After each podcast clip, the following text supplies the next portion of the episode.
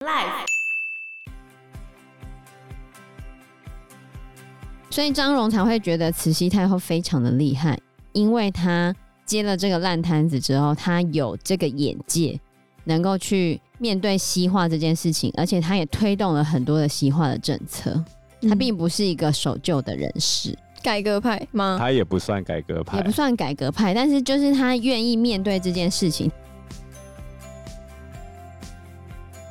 Hello，大家好，我是 Joe，我是 Fana，我是 Anna。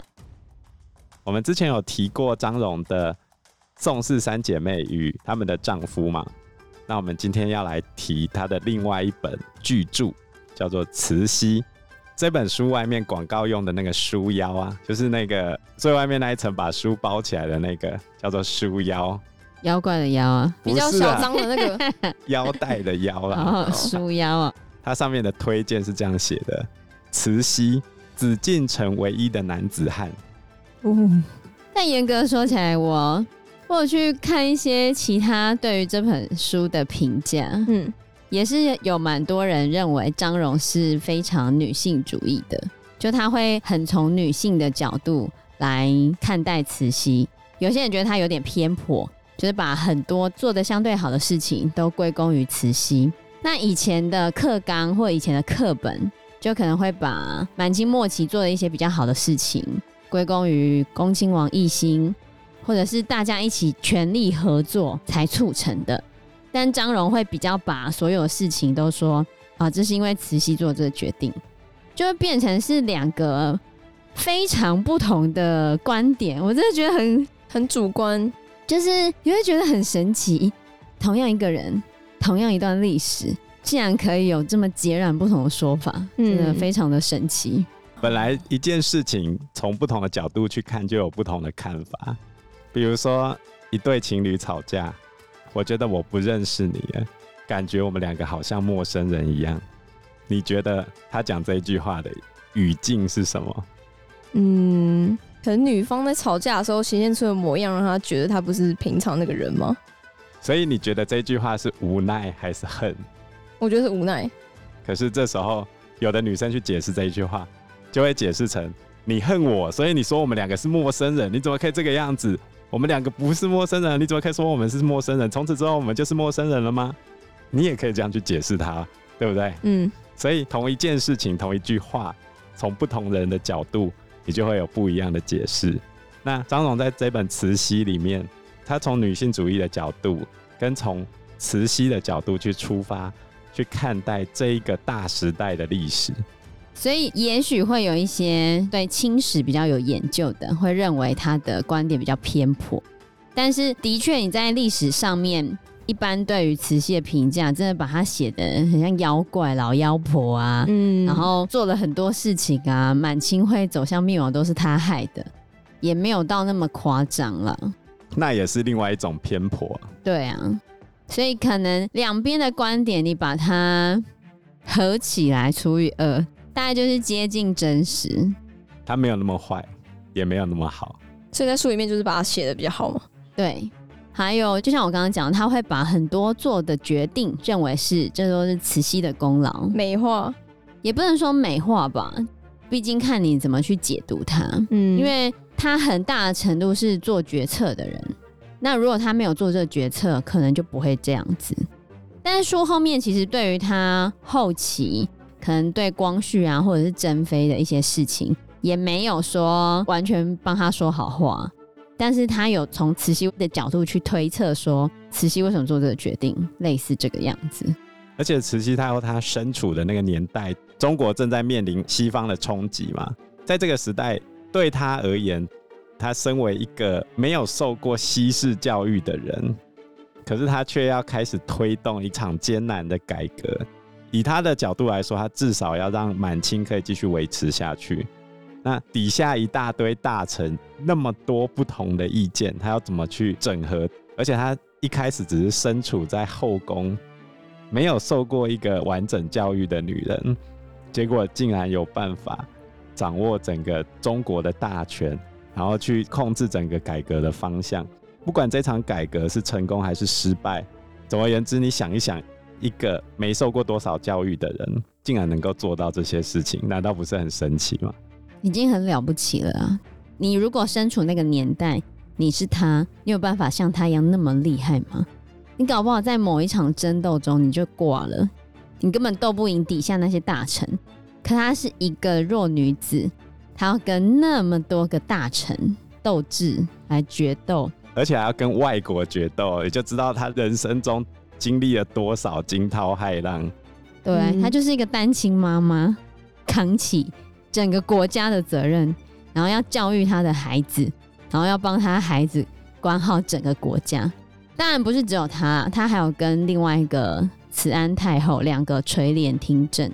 不过后来慈安死了之后，都是由慈禧太后来处理嘛，一路处理到光绪皇帝的时候，而且光绪皇帝还比他更早死哦，早二十个小时死啊！所以近代有说法证实光绪他的身体里面有大量的砷，就是他死前是被毒死的，但是他到底是被谁毒死的就不知道。一直有很多人说是慈禧毒死光绪皇帝的。对，那书后面其实也会有稍微提到这件事情，所以我们后面的时候可以再仔细说说。砷就是砒霜啊，有听过吗？嗯，去年有一个国中的女生啊，她很讨厌班上的同学，她就偷偷的在她水里面加砷，很妖兽哎。后来发现她同学没什么反应，然后越加越多，然后那个被加砷的那个女生就越来越瘦，越来越瘦，越来越瘦，然后她妈妈带她到处去检查都没有检查出来。就以为他女儿是生病了，后来验出来是中毒了，而且那个女生还去跟她同伙的比较好的那些女生讲，反正我没有十八岁不会被关了。怎么可能不会被关？少年刑事犯罪 没学好。对啊，那现在怎么样了？就送少年法庭啊。他这个还是少年刑事犯罪，因为他杀人未遂嘛。对啊，很过分哎。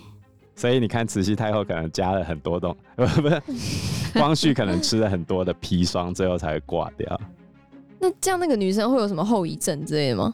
砷中毒蛮严重的哦，没有那么严重的话，就是发烧、食欲不振、心律不整了。啊，吃太多的话就会致死嘛。其他的话还会有神经系统的病变、肝毒性、周围血管病变，就是五角病。然后还有不知道后面会不会致癌这样。天哪，有个恶劣的，好可怜哦！就在国中读书而已，还会被同学下毒哎。对啊，有够妖兽的。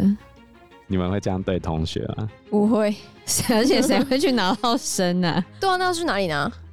还是他们家是？我不知道，我真的不知道从哪里拿。很神奇，这这个新闻我有一点印象。嗯，那时候有讲到，对我有一点印象，好可怕。好，那我们来进入。张荣笔下的慈禧，好的，其实慈禧呢，她姓叶赫那拉，叫叶赫那拉氏。可是以前的后宫嫔妃都没有名字，嗯、因为早期的女性就地位低下，名字都不会被记录在案的。哦，所以你会发现古代的后宫妃嫔全部都只有姓。所以中国近几年不是很多清宫剧嘛？嗯、你会发现为什么他们妃子每个人的名字都不一样？就这一出剧跟那一出剧的名字不一样，嗯、因为他们就没有记名字啊。哦，所以你想写什么名字就写什么名字，没关系，自己取吗？对，自己取，姓一样就好了。那叶赫那拉氏，他是在一八三五年的时候出生的，好，然后他是满族人。满族人跟汉族不一样的地方就是他们不用缠小脚。介绍一下，他是十一月二十九日出生，射手座，行动力很强。哦。射手座，他家曾祖父开始就是当官的哦，所以他其实家境还不错，而且他琴棋书画都学过，但是他不会满文，就是其实到后期的时候，很多满族的人可能都不太会满文了，所以慈禧太后她在参政的时候，她主要写的都是汉文。而且甚至有说他汉字一开始书写还写不是很好，常常会写错字。可是他非常认真向学，后面也看了很多的书，然后让他在决定处理政事的时候都变得越来越上手。然后在书中一开始的部分，他有提到，其实年轻的慈禧他就非常的厉害，他会帮他爸爸分忧，因因为那时候有提到说，就在道光皇帝年间，刚好经历了鸦片战争。满清后期的皇帝哦，来跟大家复习一下：康熙、雍正、乾隆是满清盛世的这三位皇帝嘛。中间还有一个消失的家伙，叫做嘉庆，因为他个性比较保守，所以你要说他没做什么，那他真的也没发生什么大事件。所以一般来说，后期都会先拉掉嘉庆，然后嘉庆的下一任叫道光、咸丰、同治、光绪，最后宣统，中华民国，就这样。那清朝的皇帝有一个特色，就是他们的素质相对于中国任何朝代来说，都算是比较高的。因为他们很可怜，他们从小就要开始学射箭、骑马、满文、汉文，各种东西，多才多艺。对，因为他们有一个超厉害的老祖宗，康熙皇帝。康熙皇帝他会中医，也会一点西医，会天文学，会地理学，还会兵法，运用兵器，如何带兵，还有他自己的武艺也不错，骑马、射箭、数学。那有不会的吗？他想学的都会啊。超强，他会帮大臣看病哦，这么厉害，对啊？就厉害到这种程度哦，所以后面子孙就惨了，因为你都要以他为 目标，对，都要跟他一样厉害才行。像像明朝的那个神宗，就各种懒惰虫嘛，连开会都不开嘛。所以我觉得当清朝皇帝真的还蛮衰的，没有想象中那么好了。而且清朝皇帝的一天，其实他是有非常严格的限制的。呃，我想问，就是不是会有孝宗，就或者是神宗这样吗？那为什么是孝？为什么是神？这是怎么来的？这叫做庙号跟谥号。最早最早的时候啊，皇帝他们会有一个庙，因为一开始这些皇帝送进去庙里面拜的时候，顶多顶多就是送七位或八位皇帝进去。那进去庙里面，你要给他一个祭拜的牌位嘛，那个就叫做庙号。那一开始的庙号只有四个字：太。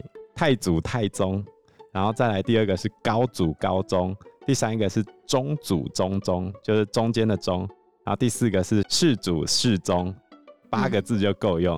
可是呢，唐朝之后所有皇帝都可以进去，是不是就要再追加很多字嘛？对不对？所以呢，除了庙号之外，还会有一个叫谥号，谥号就是对你这一生的总结，这一生的评价，所以是到最后才会取。挂掉之后才会取，那是要拜拜用的哦。你们高中有上到这个吗？嗯，他没有特别讲这个名字是怎么来的，没有人问，现在好像都没有讲。我记得我们以前学的时候，老师也没有特别讲。嗯，而且大家不会特别问吧？好像就要背起来。他有一个谥法，谥那个字有点难写，就是对你这一辈子的总结。比如说你很孝顺啊。以孝治天下，所以就给你一个孝。嗯，然后什么惊天伟地，就是你这个人非常厉害哦，能够控制整个世界，叫做文。文，汉文帝那个文。对对对，他有一整套决定的方法，然后后来到后期的时候越搞越长。我来念一下 慈禧太后最后的谥号，超厉害。然后搞到最后多长？慈禧的谥号是孝亲慈禧端佑康仪昭裕庄承寿恭钦献崇熙配天兴圣显皇后，也太长了吧！反正就各种好字全部都把它塞上去，所以后面越弄越长啊，就是这个样子。所以如果要拜他的话，就会有个超长的那个牌子，是吗？对对对对对，就写就写那么多字，所以这种东西哈，就是。越到后期搞得越复杂，刚开始只有一个字啊，后来就越来越长，越来越长，越来越长。哦，你说刚开始只有一个字，后面的谥号就会像刚刚孝庄什么什么什么什么什么哩哩抠抠，对啊。哦，太太太太太长了。就后面会跟很多字啊，但是庙号就只会有一个字嘛。比如说，呃，你是很仁爱孝顺的人，那我就叫你仁宗啊、孝宗啊，或很睿智的那个睿宗。惠可以吗？惠宗一般是不好的，治国无方，江山残破。对，一般是不好的。汉惠帝啊，晋惠帝，何不食肉糜？那个就晋惠帝。然后哀宗、思宗就是亡国之君嘛，就是最倒霉的那个。很哀怨有没有？对吧？哦，懂。可是如果他儿子还活着的话，一般来说给他的谥号就会不一样，就会给他比较好的字啊。没有人会骂自己老爸吧？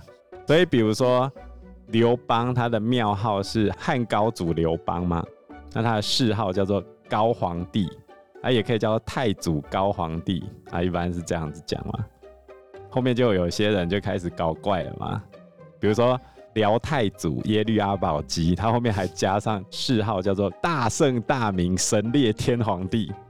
赵匡胤的也很嚣张啊，宋太祖启运立即英武瑞文神德圣公至明大孝皇帝，有够长。清朝的是最长的。清太祖努尔哈赤，谥号叫做承天广运圣德神功造济立即仁孝瑞武端义亲安弘文定业高皇帝。天哪，好长哦！对啊，那后面他比谁长的，对不对？谁长谁最好？我跟你打赌，他要是活着都不不知道自己的这字是怎么来的。所以像汉武帝就是很会打仗之类的吗？一般来说，就是可能他在位的时候武功比较强。武功比较强的意思是他可能有去征服了一些其他的地方哦，比较有开拓的意味存在啊。好，所以刚刚讲了道光，清朝开始代赛的第一个皇帝就是道光皇帝，因为他遇到鸦片战争嘛。那实际上鸦片战争之后，中国也没有做出任何改革，就继续装作没事，然后连续晃了二十年，大家就开始拖嘛，摆烂嘛。晃到英法联军，因为中国传统的官僚系统是无法应对这种突然从外界来的挑战，这就是民主制度的优势。因为正常来说，国内一定有各式各样的声音，而不会是一言堂。那你想一想嘛，这些清朝的官，他们在当官之前会做什么事情？读书。有一个笑话是这样：国中的时候，老师跟你讲，你不认真一点，你会考不上高中。还不赶快去念书？到高中的时候，高中老师跟你讲，你还不赶快去念书？你要怎么考大学？到大学的时候，老师跟你讲，你再不赶快念书，你怎么考上好的研究所？然后呢？然后等到你去工作的时候，老板就问你，看你做事的这个样子，你一定只会念书吧？好可怜哦，念了那么多书，最好被人家抢，哭哭，这样怎么办？你你说要怎么办啊？对啊，所以我一直提倡玩社团，还有谈恋爱，这些都是必要发生的事情啊。你要做好时间规划嘛，就这样啊。嗯、那个时间管理大师不能只窝着读书，你也不能只窝着谈恋爱，或只窝着玩手机，哦、或只窝着玩社团啊。反正就是不能只窝着做一件事情。对，你的人生应该要多彩多姿一点，不要只做某一件事情，或者是你人生就只有那件事情会而已。那你有没有遇过这种人吗？就是读书真的读到一个很厉害，但是就是什么都不会，生活白痴之类的。有啊，就是现在小朋友也是有类似这样子的，可能他家都帮他把很多事情都做好了。然后像上次，可能我请他去拖地，啊，我就跟他说：“你这人是不会拖地是吗？”他说：“对啊，我没有拖过地。”我说：“你在家都不用拖地的。”他说：“对啊。”我说：“那你国小呢？”他国小扫地工作都不是拖地，所以他不会拖地。就他把饮料洒在地上，然后他就说：“饮料不是会自己蒸发吗？”我说：“那色素会留下来，你是不知道是吗？”那就把它吐干净啊，就不太会做事情。所以清朝的官员也是类似这种情况啊，尤其是这些官都是男生，他们平常念书之余，要么就他老婆帮他打理，要么就他老妈子帮他打理，他能做什么？然后现在又面对这些外国人来的时候，中国。长期以来一直都不重视技术的发展，这些读书人说穿了就是都不动手的人，那你要他们做什么？而且西方经过工业革命之后，几乎就是以实用主义为主了。你在各种器物上都已经不断的发展，然后大家去发展资本主义赚更多钱的时候，中国人还停留在我们需要四书五经的这种状况。就我们自己就很厉害，我们就天朝上国。而且最可怕的事情是，中国从明清时期是八股文取士，大家的想法高度的一致化，尤其是官僚系统的想法高度的一致化的情况之下，你要做出任何改变，都会引发官僚系统的强力反对。这就是慈禧太后要面临的非常严峻的局面。所以张荣才会觉得慈禧太后非常的厉害，因为她。接了这个烂摊子之后，他有这个眼界，能够去面对西化这件事情，而且他也推动了很多的西化的政策。他并不是一个守旧的人士。改革派吗？他也不算改革派，也不算改革派，但是就是他愿意面对这件事情，他已经认知到他们不可以再闭关自守，对，嗯、不可以再固步自封这个样子了。我觉得可以用她是清朝的妈妈，也是皇帝的妈妈这个角度去看这件事情。也许她有一个比较守旧的想法，可是她为了保护她儿子或这个国家，她相较于男生更容易做出让步。对，因为她会选择为他儿子最好的方式来去做。可是有时候男生、男性跟女性在思考的逻辑上是不太一样的。只是说今天这些官僚系统读了一辈子这些书，他们更难以被改变，所以反而慈禧有一长段时间没有受过那么严谨的传统教育，可能让他更容易接受这些新东西，也说不定啊。嗯，所以另一方面也是一个优点。就是比较没有固定一定要怎样啊。嗯，因为时间关系，我们这一集节目就到这边喽。有任何的建议都可以在留言区告诉我们，或者是直接在 Facebook 或者是 IG 留言我们，我们都会回应你哦。